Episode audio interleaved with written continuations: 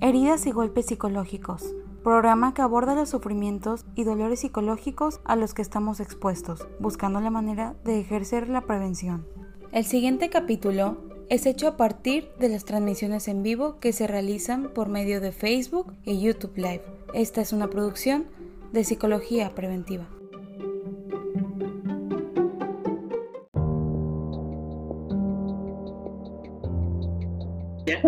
Buenos días.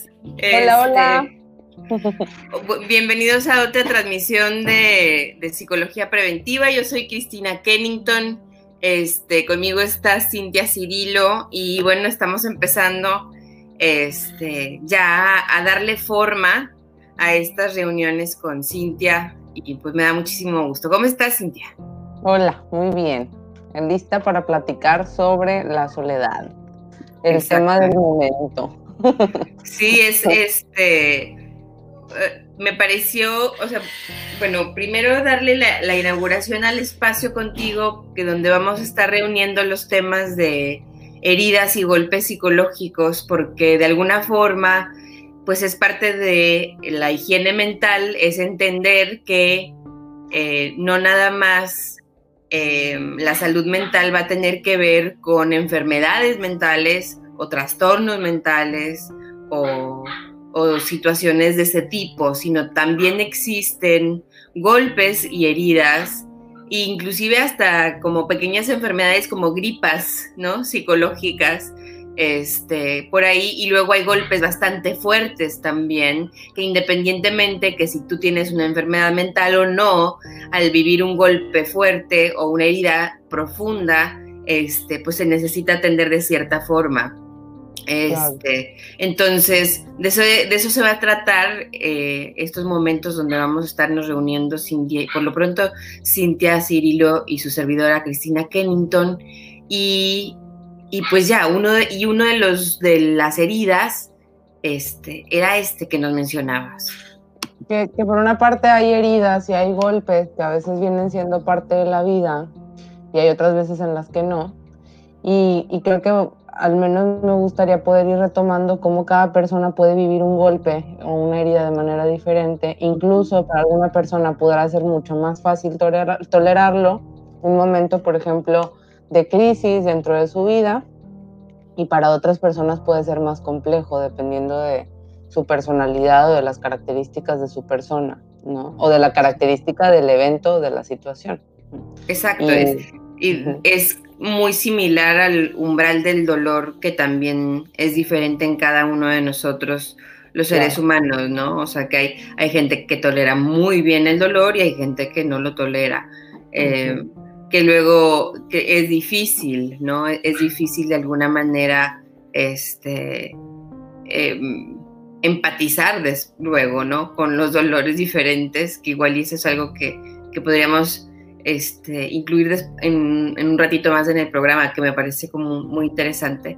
Pero bueno, el tema que escogimos, este, pudiera parecer, no sé qué pienses, pero o sea, esta idea de un golpe psicológico como, como la soledad, eh, creo que es minimizado por la, por la sociedad, ¿no? O sea, creo que normalizado, minimizado, como, em, no sé, o sea, como el, hasta despreciado, o sea, como la idea de decir, me siento solo, siento que está mal visto, ¿no? Como que, no sé cómo explicarte, como si, como si estuviera relacionado, igual y que si me pueden ayudar las personas que nos están escuchando. Hola Jessica. Jessica. Sí, que, nos están viendo por ahí. Este, que, que, nos están acompañando y no nos están dejando solas en la transmisión este, del tema de la soledad. Pero, o sea, el, el, desde la infancia, ¿no? El decir me siento solo o, o, o estoy, estoy solo no tanto, pero me siento solo o me sentía muy sola, es realmente algo que no, no sé, no sé por qué, pero no, no es como bien recibido, o no sé cómo ustedes lo viven. Mira, yo, yo, pienso un poco que a veces el tema de la soledad, si nos remitimos un poco a la cuestión psicoanalítica, nos remite a esta sensación profunda de vacío interno. Y no sé tú cómo lo veas, pero a mí incluso como psicoterapeuta se me hace algo bien complejo de trabajar porque es algo que está muy adentro, ¿no? Y que y que pienso que también puede ser complejo de entender para alguien que no lo está sintiendo, ¿no?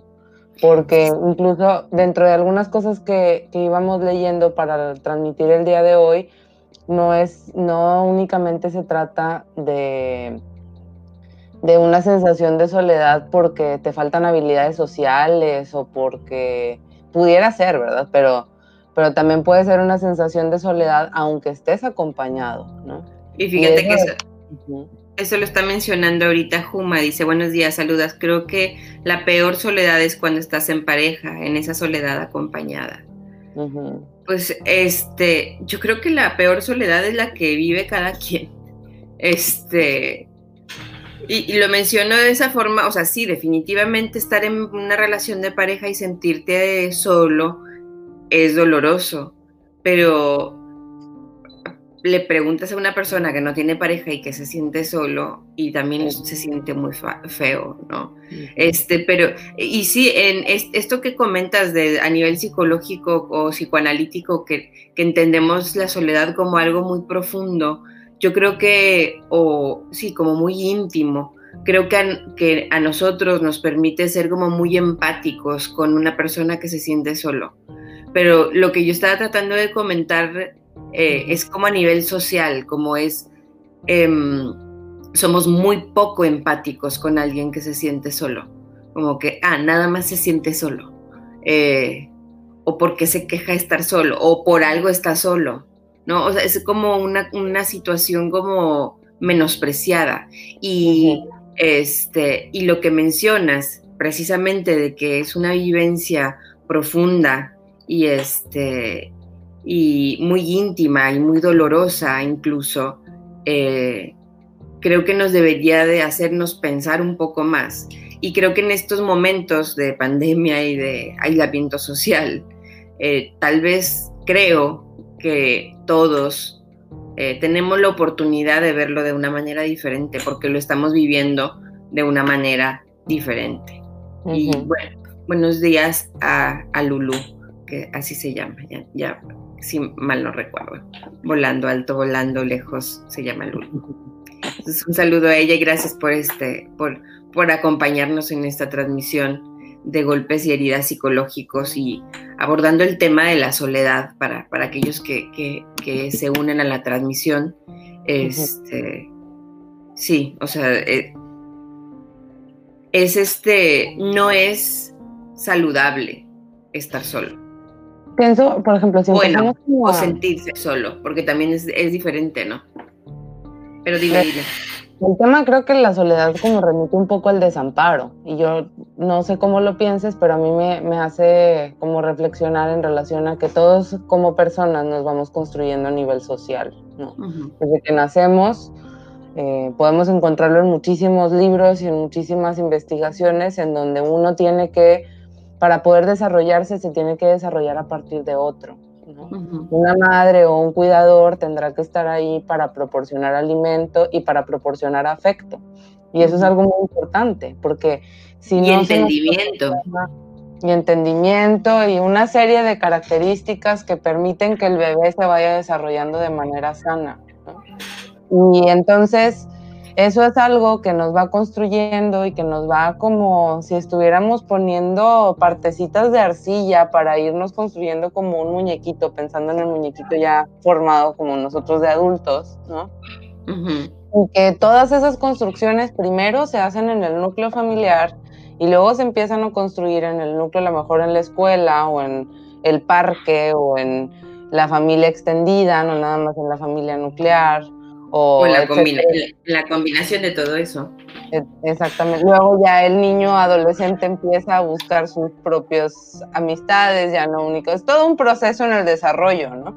Y pienso pero, que, Pero, pero, pero, por supuesto que en este proceso el vínculo con los demás es básico, ¿no? O sea, es lo que va nutriendo a una, a, las personas, o sea, las va nutriendo, eh, las va conformando, ¿no? la interacción que tenemos con otras personas es lo que a mí me hace Cristina, es lo que te, hace Cintia, ¿no?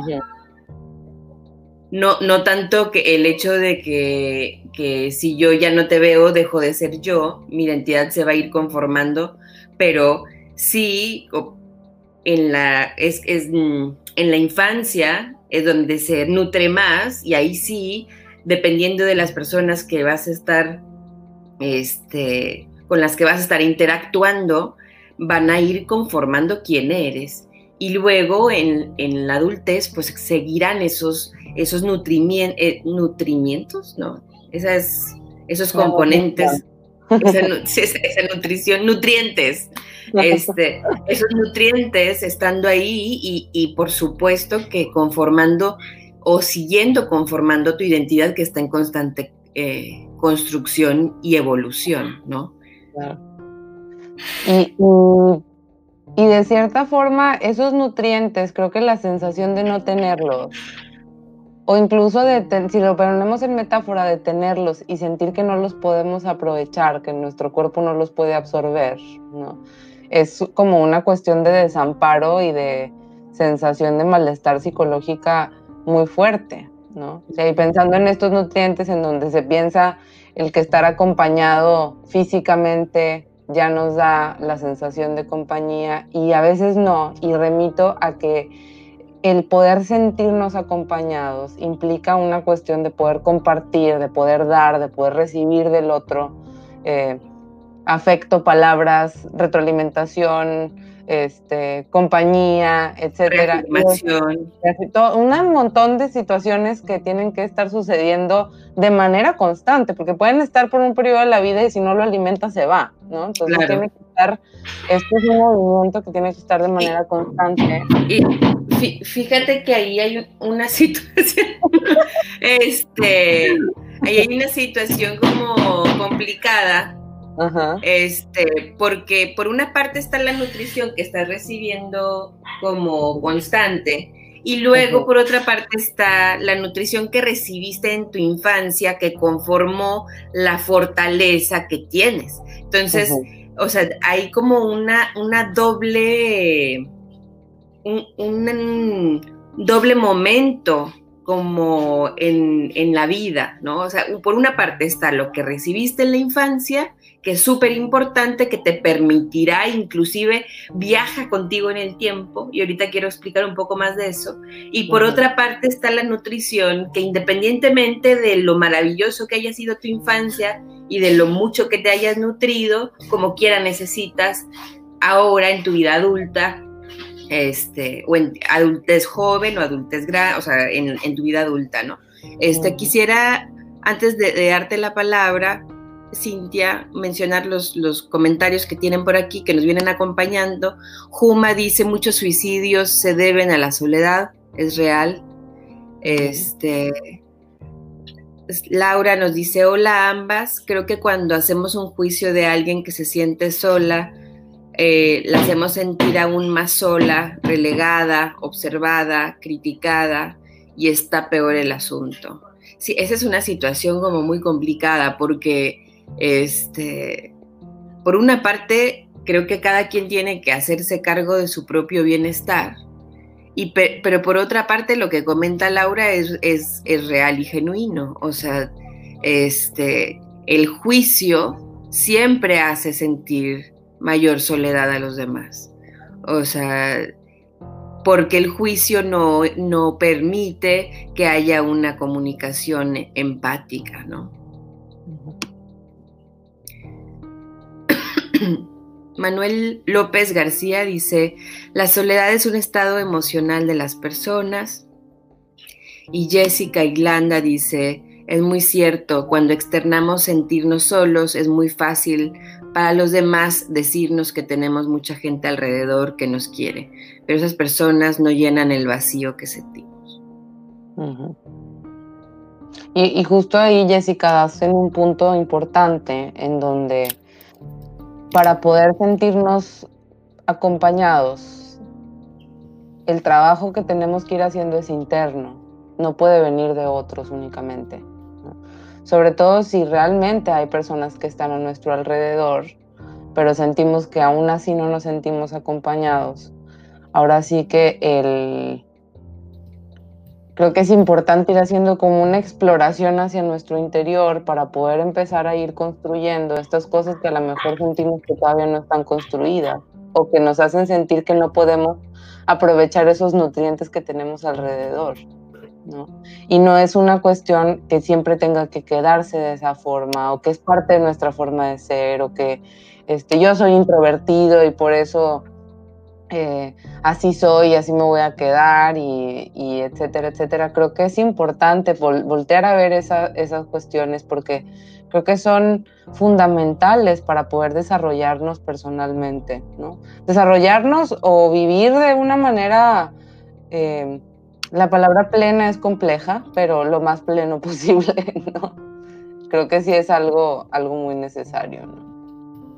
Sí, este, yo quería comentar cómo eh, la nutrición nos viaja con nosotros en el tiempo, la nutrición que recibimos o la compañía que recibimos genuina en la infancia. Y inclusive es algo que, que, menciono en mi libro, el de la experiencia profunda de ser padres. O sea, cuando los padres nos aman o cuando nosotros amamos de una manera incondicional a nuestros hijos, ese, esa sensación de ser amado se queda con el hijo toda la vida, ¿no? Y ahí hay muchas, creo que hay muchas situaciones en las cuales este, una persona que se siente amada y más si se sintió amada en la infancia y valiosa y más de una manera incondicional, puede estar en la cima de una montaña y sentirse acompañado. y, por otra parte, una persona que no se sintió amada o no se sintió especial o no se sintió como conformada de una manera especial y, y amada de una manera incondicional puede estar en medio de mucha gente y sentirse sola eso es, algo como para mencionar, y, pero también eh, me parece crucial no dejar pasar que eso se puede resolver en una psicoterapia, porque luego dices, no, pues ya, o sea, si no se me sentía amado en mi infancia, ya valió. No, eso se puede resolver en una psicoterapia, este sí toma tiempo, eh, porque implica una nutrición y estar como eh, dando nutrientes muy, muy elementales, muy básicos, este, pero, pero por supuesto que la compañía de la infancia nos, nos acompaña y la soledad de la infancia también nos puede hacer que la soledad actual nos cale de una manera más fuerte. Nutrientes básicos, pero yo agregaría que el hecho de que fueran nutrientes que tenían que estar desde momentos primarios de nuestra vida, hace que si llegamos a, la adultez sin ellos se sienten muy profundos, ¿no? Porque es como si se fuera haciendo un, un huequito ahí a lo largo de la vida y se va como conjugando con las diferentes experiencias de, de vida. Entonces, pudiera sonar este, como algo sencillo, pero a veces justamente ir construyendo, ir tejiendo ese huequito que se ha ido formando a lo largo de la vida es un proceso, creo que muy enriquecedor para cualquier persona, pero a veces sí, sí requiere paciencia y, y constancia.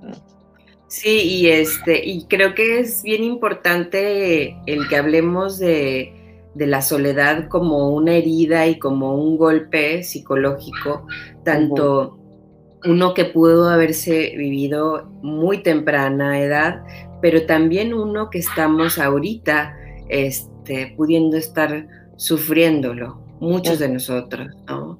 Em, y que creo que es importante que reflexionemos todos acerca de cómo nos sentimos en, en la soledad que pudiera estar provocando la cuarentena, la pandemia, este, y, y, y, mencionar esto, incluyendo aunque estemos haciendo cuarentena con una familia o con un grupo de personas, este, el, por ahí hablábamos de juicio y creo que el juicio es de las cosas que más nos puede hacer sentir solos, ¿no? O sea, el por qué te sientes así, el no tendrías por qué sentirte así, nos hace sentir solos, este, porque no nos sentimos entendidos.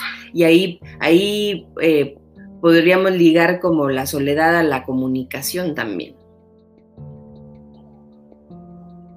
ibas a mencionar algo. Por una parte, el que, el que a veces nos digan, es que estás acompañado, ¿por qué te sientes solo? A veces es un intento de acompañar, ¿no? no un intento de juicio. Y en ocasiones eh, el poder decir eso es cómo te ayudo, pero realmente no entiendo cómo ayudarte. Y remito a lo que hablaba al principio de la transmisión, ¿no? Como es algo complejo de entender, no es algo que se vea a simple vista, hay ocasiones en que las personas que están a nuestro alrededor genuinamente no saben por lo que yo estoy pasando. Y en ese sentido, creo que a veces vale la pena hacer el esfuerzo de poder comunicar de manera clara cómo me estoy sintiendo. Y, y, sí, e, eso también creo que es algo sumamente importante porque puede ser que yo no me sienta amado cuando sí estoy siendo amado. Puede ser que yo me sienta solo cuando sí me, o sea, cuando sí estoy acompañado o cuando alguien está intentando acompañarme. Israel Cárdenas dice, es muy difícil el saber de nuestras carencias y mucho menos hacerlas conscientes. Y en ese sentido, Israel, creo que está el tema de, siempre es difícil y creo que a lo que podemos apuntar es a constantemente estar reflexionando, y no reflexionando únicamente sobre mi persona, sino también lo que está sucediendo alrededor de mí, cómo yo estoy implicado, cómo me implican, etcétera. Pero van a haber algunas cosas que sí puedan ser puntos ciegos y que, pues en ese sentido, el, el un trabajo terapéutico puede, puede ayudar, ¿no? Pero no lo es todo. Creo que el hecho de que haya un trabajo terapéutico y además el interés de reflexionar y de conocerse y de introspeccionar es algo como muy rico, muy nutritivo, hablando de nutrición. No, y, creo que el, eh, cuando Israel dice es muy difícil, sí, es una cuestión de valentía, ¿no? Es una cuestión de valentía el de el permitirnos este, eh, reconocer nuestras heridas, nuestros dolores y nuestras vulnerabilidades. Es de las cosas que hemos mencionado en varias de las transmisiones. Eh, el reconocer nuestras vulnerabilidades a nivel psicológico es de las cosas que más eh, nos hace fuertes. O sea, es una, es una paradoja. A mí ya me parece deliciosa por lo poética que es pero al mismo tiempo entiendo perfecto que lo hace muy complejo y doloroso para muchos. Es complejo y doloroso creo que si no se trabaja. Claro.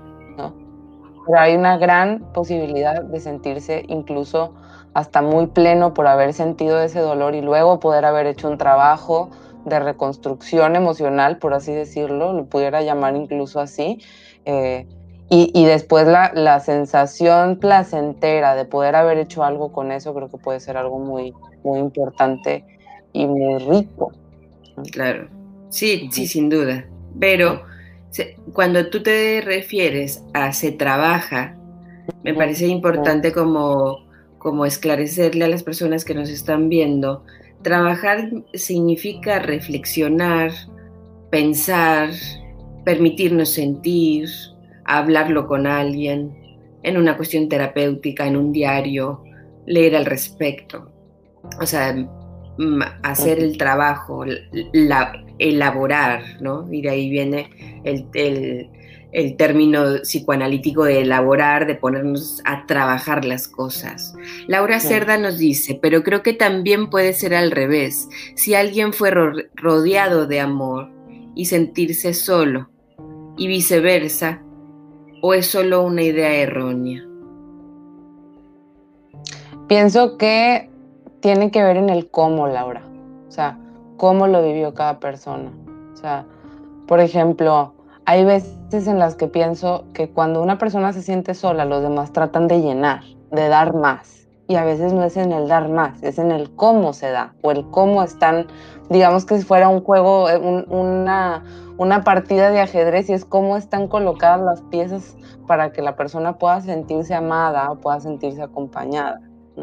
Y en ese sentido, creo que, eh, no sé exactamente a qué te refieras con tu comentario, pero si una persona siente que lo tuvo todo, por ejemplo, en la infancia, hay veces que hay que ir viendo como de manera más fina cómo es que se tuvo todo, o sea, cómo fue ese amor y cómo es que fue viéndose la situación, que a lo mejor algo en esa configuración hizo que no se pudiera perder, o que no se pudiera compartir, o que no se pudiera dar de regreso.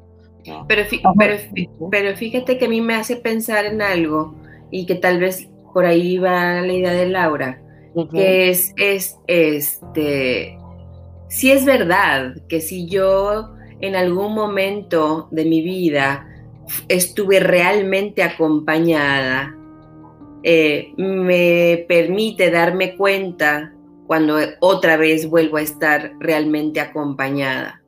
Em, ¿Y a qué me refiero con eso? O sea, como la, la real compañía, o sea, el, el, amor profundo, una comunicación profunda, este, un interés sin juicio, un interés como de quiero conocerte, es algo que se vive de una manera muy transformadora en la vida de cualquier persona, que eso se puede vivir en la relación de pareja, se puede vivir con la, en la relación paternal, se puede vivir en la relación terapéutica, se puede vivir en, la, en, la, en una amistad, ¿no? Pero hay, cuando uno no ha tenido esa experiencia, este, a veces nos es difícil distinguir que, que estamos acompañados, pero en realidad estamos solos. No, entonces no, sé si por ahí fuera el comentario de, Laura, eh, pero bueno, pues nos dio para hablar de muchas ideas que creo que espero que les hayan sido interesantes. ¿Qué nos dices, Laura, si eso era o necesitamos complementar con algo Juma Vallejo dice, ¿cómo podemos o qué podemos hacer para dejar de sentirnos solos? ¿Cómo podemos para dejar de hacer para dejar de sentirnos solos? Creo que primero habrá que ir viendo cómo estamos, ¿no? ¿Qué, qué, o sea, cómo estamos, qué es lo que estamos haciendo, desde cuándo me siento más o menos así, si eh, se ha empezado a sentir más fuerte a partir de alguna situación en particular. Si yo ya intenté solucionarlo de alguna manera y a lo mejor no me ha estado siendo posible. Creo que una de las cosas en las cuales como permiten sentirnos acompañados es poder acompañar a otros también en ocasiones y que la cosa sea pareja, ¿no? Que sea recíproca. Que sea recíproco. mucho, me quedo sin nada. Si no doy nada, no me dan tampoco, ¿no? Entonces, tiene que haber como un movimiento constante y, pienso que, eh, en nuestra vida, qué tanto permitimos que exista ese movimiento, ¿no? Lo pienso en ejemplos sencillos, ¿no? Como no contesto si me mandan mensajes, o yo únicamente mando mensajes y no me contestan a mí, este eh, me invitan a una reunión pensando fuera de la cuarentena, ¿no? Me invitan a una reunión y generalmente no tengo ganas o prefiero no ir porque ya sé que a lo mejor no quieren que, no quieren que esté ahí, este, o no quiero ir a pasar una vergüenza o alguna cuestión así. Y creo que ese tipo de frenos, por ponerle una palabra, impiden a veces que exista ese movimiento. ¿no? Entonces, hay ocasiones, yo apuntaría a que veamos nuestros frenos, porque esos frenos son las pistas que nos pueden decir en dónde necesitamos ir haciendo como ajustes en las tuercas.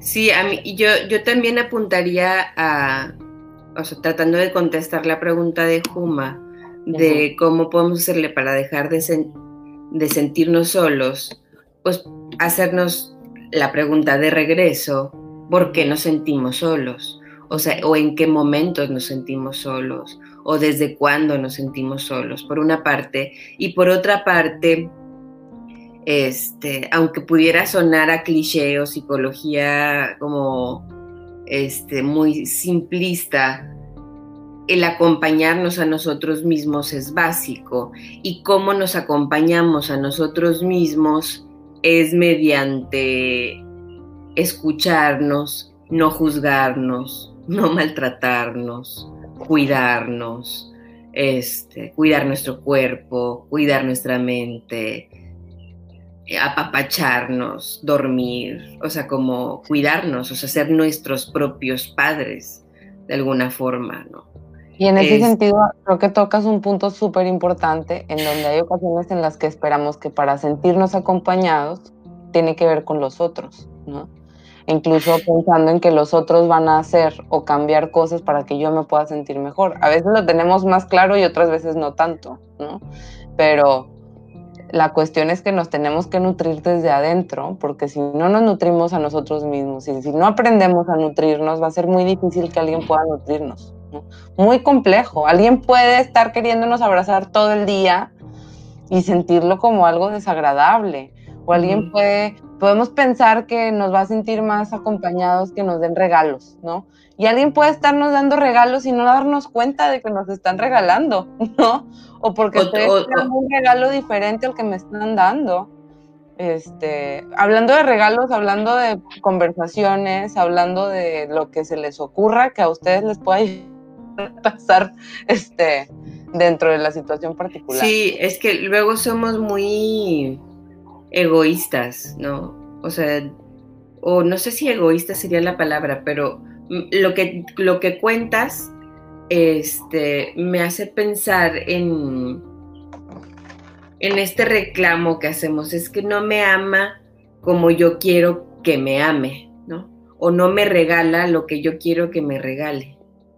Y luego, pero si nos ponemos a pensar un poquito más en esa frase que es muy común que salga de nuestras bocas, si yo quiero que ella o él me ame de una manera diferente a la que lo está haciendo, yo no lo estoy amando como esa persona es. Entonces estoy pidiendo algo que yo no estoy dando. Y ahí es una situación complicada. En ese eh, sentido pueden haber negociaciones, o sea, no es como que yo tengo que aceptar al otro exactamente, sobre todo si hay algo de ese otro que me lastima, ¿no? Pero... Eh, ahí no nos vimos, pero, pero bueno, leemos el comentario, dice, en mi caso tuve una infancia muy difícil, sometida a un abuso psicológico y emocional constante por mis padres. Lo he trabajado mucho en terapia, ha sido complicado en mis relaciones, pero no me doy por vencida y sigo trabajando en mí. Vivo sola desde diciembre y me siento bien conmigo misma. Y lo que observo a mucha gente le causa conflicto que yo viva sola y me sienta bien.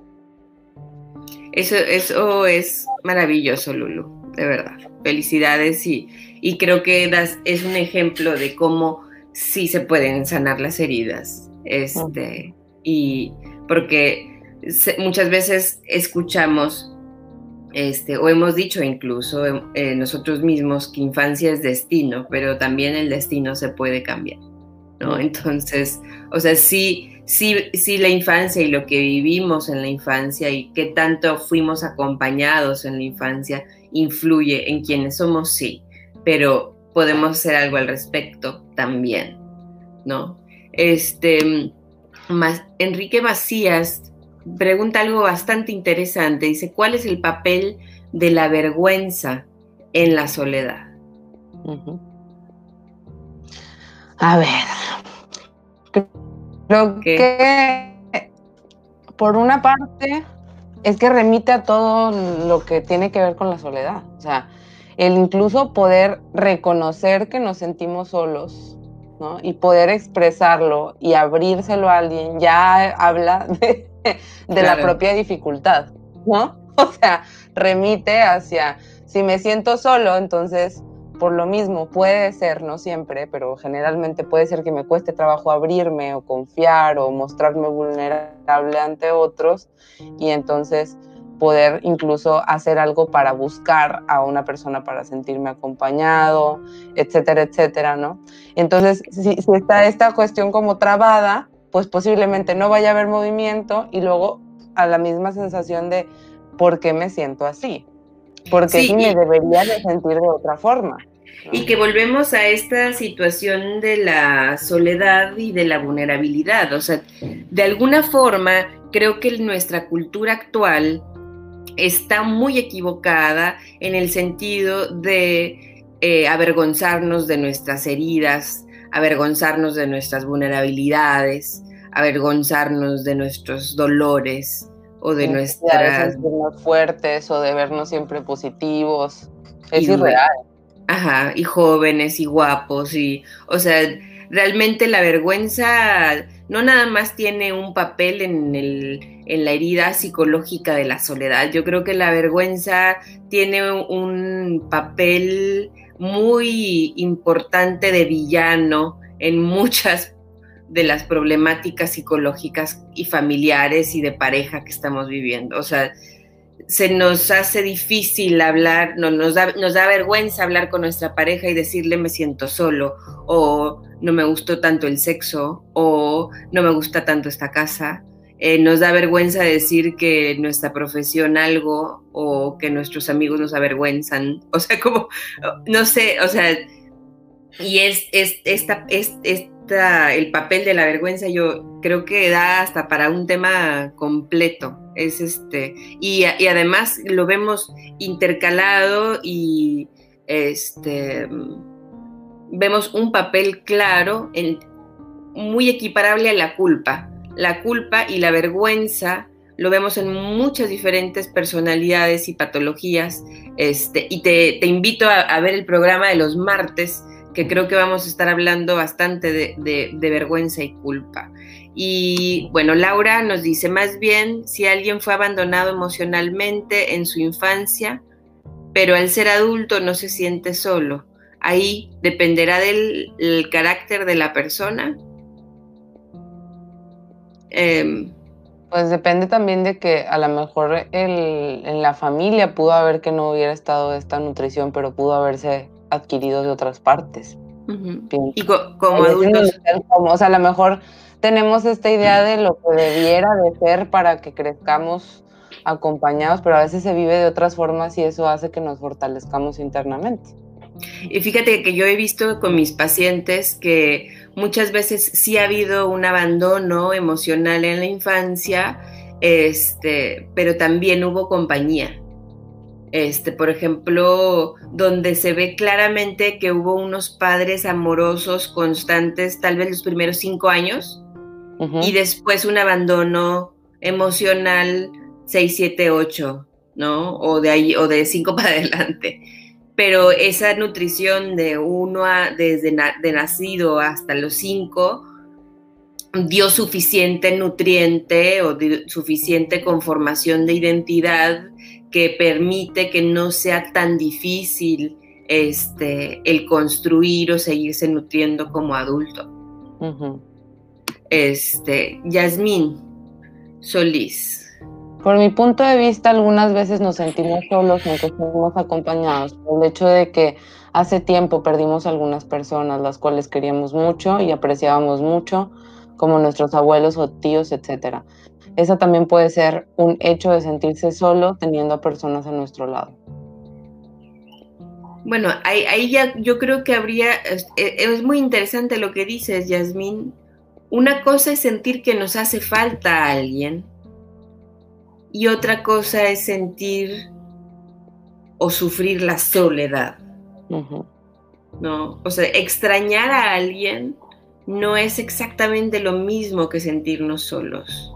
Puede, puede confundirse, porque puede ser una situación incluso o combinada. Porque también, eh, o sea, por ejemplo, cuando perdemos a alguien muy querido que haya sido una figura importante para nuestro desarrollo, nuestro crecimiento, pues remite como a esta cuestión de, de extrañeza, de desamparo, de, de, vacío, ¿no? Sin embargo, eso pudiera venir siendo parte de un proceso de duelo, ¿no? Que, este, que puede a través de poder ir procesando y hablando y sintiendo y llorando o si no es llorando de otras formas, poder ir a encontrar eh, como maneras de ir procesando ese dolor. Alice nos dice, considero que la soledad es parte de nuestra vida, la cual es importante aceptar y aprender a disfrutarla. Hace poco leí esta frase y me encantó. La soledad es peligrosa, es muy adictiva, se convierte en el hábito después de que te das cuenta de lo tranquila y pacífica que es. Es como si ya no quisiera tratar con gente porque agota tu energía.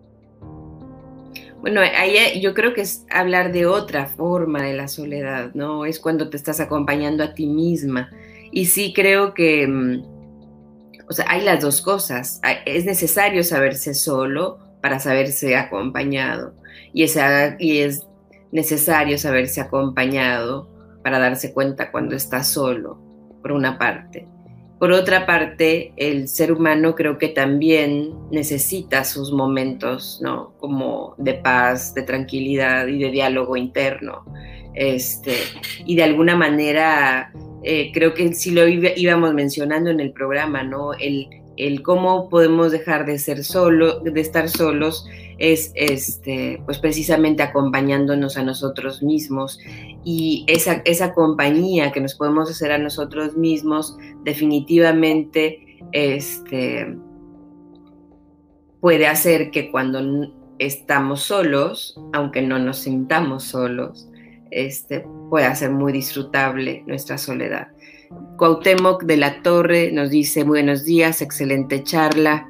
Laura dice, creo que eché a perder a mi hijo, fui mamá lejana. Recuerdan que cuestionó mi crianza. Ahí un ejemplo. Este. Laura, creo que no, no necesariamente echaste a perder a tu hijo. O sea, no. hay ocasiones, los padres no pueden ser perfectos y a veces pueden estar y a veces genuinamente es muy complejo y también los hijos podemos encontrar muchas herramientas para podernos nutrir y a veces eso es hasta muy rico, ¿no? Sí, y además... En la familia también hay otras posibilidades fuera. Sí, fíjate que una, de la, una idea que, que ha circulado por aquí, que la he adoptado últimamente, es cuando es demasiado tarde. Y sí, siempre es demasiado tarde, Laura, pero también siempre estás a tiempo. O sea, las dos cosas. Entonces, te invito a que veas el programa de mañana. Vamos a estar hablando acerca de paternidad profunda y de una de las cosas que vamos a hablar también es la culpa que acompaña muchas veces la paternidad contemporánea. Ya se nos está acabando el tiempo, nada más voy a leerlo, los últimos comentarios. Nos tenemos que despedir. Muchísimas gracias por, por acompañarnos para hablar de soledad. Este, gracias a ti, Cintia, por, por darte el tiempo. Siempre es un placer charlar contigo. Este, me da una compañía muy profunda. Em, Rosario Gutiérrez dice, para mí la soledad va más en función de no sentirse apoyado cuando más lo necesitas. Creo que eso es un buen ejercicio. Creo que cada uno de nosotros podría definir qué es para nosotros la soledad y de ahí ver qué tanto este pues qué tanto podemos aprender de nosotros mismos. Jessica Irlanda dice, esas personas que van en relación en relación es, es por temor a estar solos. Puede ser, también puede ser por temor a estar acompañados. este, eh, no sé. sí. Laura Cerda dice, no me lo voy a perder, no me pierdo sus transmisiones. Gracias, gracias a ti y gracias, a todos. Este, nos vemos pronto. Tere Corral dice, padrísimas todas sus charlas, felicidades y gracias. Este, nuevamente, gracias por sus corazones. Sí.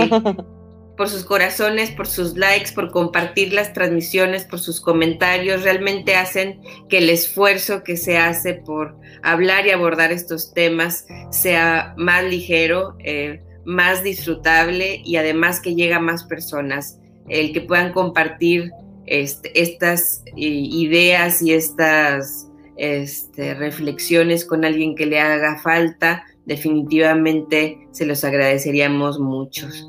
Jessica Irlanda dice, gracias, gracias. ¿Podrías dar algunas estrategias para trabajar con personas que se sienten solas? En este momento no, eh, porque se termina la transmisión, eh, pero considero que definitivamente lo podemos la próxima semana. Sí, y pues hay que acompañarlas, ¿verdad? Claro. Este, y bueno, Un beso y un abrazo a todos. ¿Cómo están? Cómo hacerle para estar. Así Muchas gracias a todos. Gracias, Cristina. Nos vemos. Gracias. Gracias a ti, Cintia. Bye. Bye.